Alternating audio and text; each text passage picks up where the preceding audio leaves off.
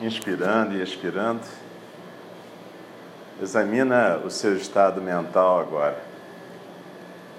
Examina o seu estado físico. Verifica se a postura está firme, a coluna ereta, mas sem tensão, os ombros soltos e a atenção no rara. Onde é que estava a sua atenção? Conversando com a sua mente, divagando? É importante esse zazen matinal, a gente criar uma rotina.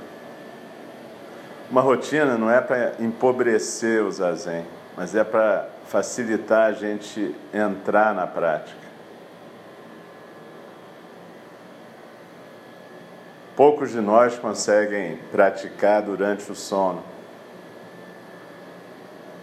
Então, quando a gente acorda, a gente vem de uma imersão no inconsciente, nas nossas histórias, nos nossos dramas.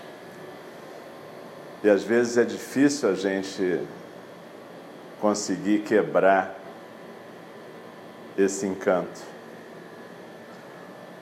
Como Dainin Katagiri Hiroshi fala no trecho que a gente estudou nessa fala do Dharma, na quarta passada,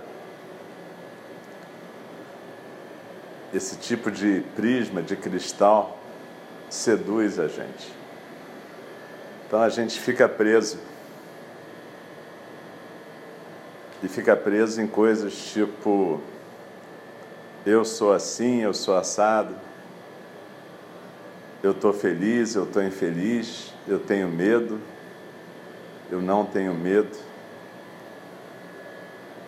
O mundo é bom, o mundo é mau, o mundo é agressivo, o mundo é pacífico. Meu corpo é saudável, meu corpo é doente. Tudo eu, tudo meu.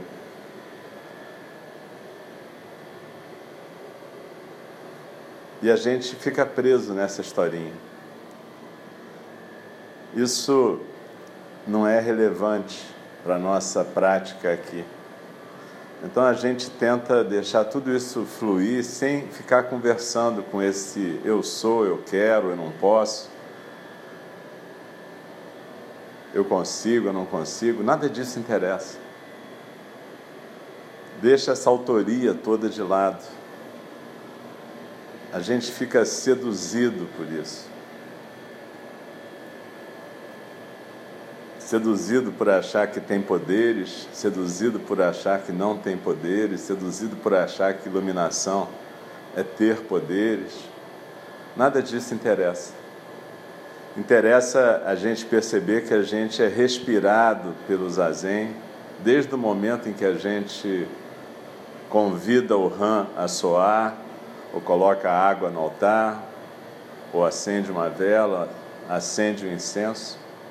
Nada disso tem que ser autoria, tudo isso tem que ser fluxo. Deixa alguma coisa acontecer. E aí é importante a gente criar uma rotina para o zazen. Tem a rotina do ritual aqui, mas essa rotina pode ser feita em qualquer lugar.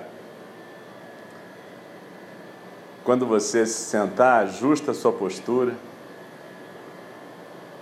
e começa a colocar a sua mente na aspiração de praticar. Cada um de nós cria o seu próprio ritual mental.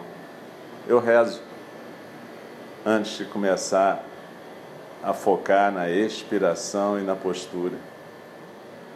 Mas cada um faz o que quiser, o importante é que você crie uma rotina que facilite a sua entrada no processo de zazen e que facilite você desgrudar dessa fantasia que a gente chama eu. E aí você pratica agora de manhã, desliza na expiração, se aquieta no centro, deixa o fluxo da correnteza dos sons do mundo passar, não se apega nisso. E aí a gente faz isso toda manhã e deixa que o perfume da natureza búdica vá impregnando essa existência singular. Não se preocupa em aprender formalmente, se preocupa em simplesmente praticar. Praticar com vontade, praticar sem vontade, entendendo o que está fazendo, não entendendo o que está fazendo, pouco importa. Simplesmente mantenha essa rotina, não como uma coisa para empobrecer e ficar automática mas uma coisa para ser uma chance, uma oportunidade de você se libertar de você. Nessa semana a gente viu isso na fala do Dharma, viu isso na primeira pequena instrução do Zazen e agora nessa. Desliza na expiração, se aquieta no centro.